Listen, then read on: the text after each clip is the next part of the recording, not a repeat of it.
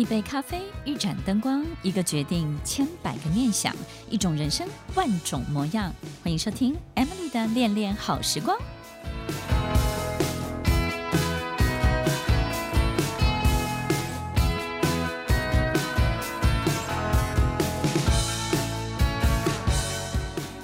欢迎收听《恋恋好时光》，我是 Emily，在每周六晚间八点到九点，与您在空中共度美好的时光。一个人在三岁的时候遇到的困难，可能是天塌下来的事情，但是当我们三十岁的时候再回过头去看，就觉得这件事情非常的简单，非常的容易，你也会很快的找出解决之道。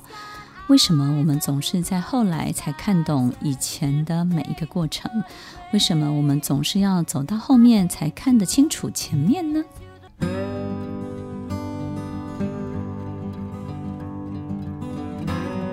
欢迎收听《恋恋好时光》，我是 Emily，在每周六晚间八点到九点，与您在空中共度美好的时光。我经常会告诉好多学生。就尤其是领导人的学生，就是当你成为领导人，都不是毫无原因的。而且呢，不会只有在你的工作，你才是一位领袖。通常在你的生活当中，你也会是一个最重要的秩序维持者。好比在你的家庭，可能从小到大，嘿，你都是一个帮忙做决定，或者是主要做决定的人，或者是这个家里所有的一切运作，这个节奏本身，或是这个秩序本身，大家还愿意配合。那最主要的这个主事者、主要的控制者，很有可能就是这位领袖、这位领导人。我们的领导的天分在各个方面，其实不会只有在工作事业当中去呈现出来，在我们生活里面，我们也会把这些特质跟性格发挥在我们的亲人啊、我们周围的好朋友当中。所以，听众朋友，如果你在家里是一个这样的角色，通常你在职场、在工作当中也会被拔擢成为一位领袖。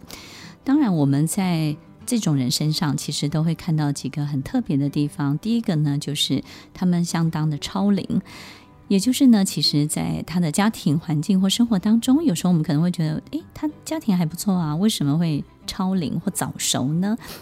我们会发现，这样的领导人，其实在他的很多行为表现里面呢，会有好多层次的这种各个年纪不同的表现。所以，听众朋友，一个人怎么样才会让我们觉得很有魅力、很有吸引力？就是这个人身上其实有很多不同的面相。怎么说呢？好比我们一个男人会爱上一个女人，通常都是这个女人身上呢，有一种五六十岁的某一种智慧，有三四十岁的某一种成熟的韵味，有二三十岁的某一种活泼年轻的气息，也有这种十几岁的调皮跟可爱。另外呢，还有一种就是三五六岁的这种很很可爱、很很这种天真无邪的。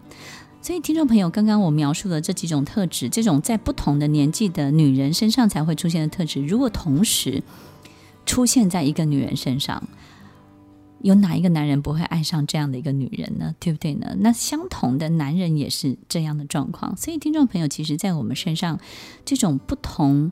面相，它同时存在，的确会成就一个人非常非常立体的表现。那这种立体呢，会引起更多人的好奇，以及他们对于你的这种产生的吸引力是无法抵挡的。也就是呢，我们会感觉到这样的人，他的身上有很多重的系统、思维的系统、思考的系统在运作着。再举一个例子说明，一个超龄的小孩，其实呢，在他身上就是有一种超过他年纪的思维的系统，在看待他眼前。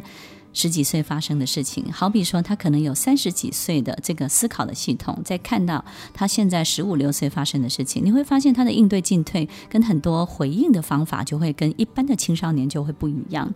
所以，听众朋友，其实如果这个人身上出现了多重的思维系统，我们就会感觉他对很多事情解套的方式。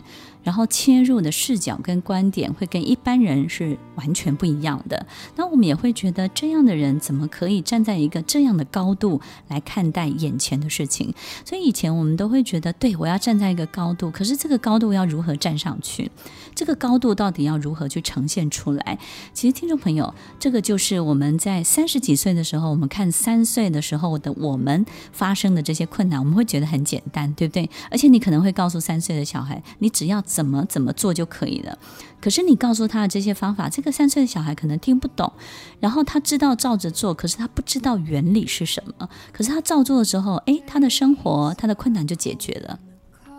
好比一个五六十岁的人，然后他去指导一个十五六岁的小孩去处理他眼前生活上当中的很多事情，或是面对我们的孩子，或是呢，你回去你的时光机告诉那个当下的你，你会发现你就豁然开朗了。这个就是不同的系统在我们身体里面更高维度的指导我们，运作着我们。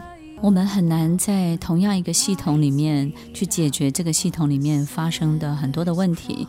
我们总是要透过另外一个不同的系统，才能够看懂这个系统解决之道、超脱之道以及解困之道。所以，听众朋友，如果你遇到一些僵局，你不要试着要靠自己去解决它。什么时候你的思考维度会出来呢？就是让它缓冲一下，多一点时间，多一点空间。过几个月，过几年，你看它的方式就不一样喽。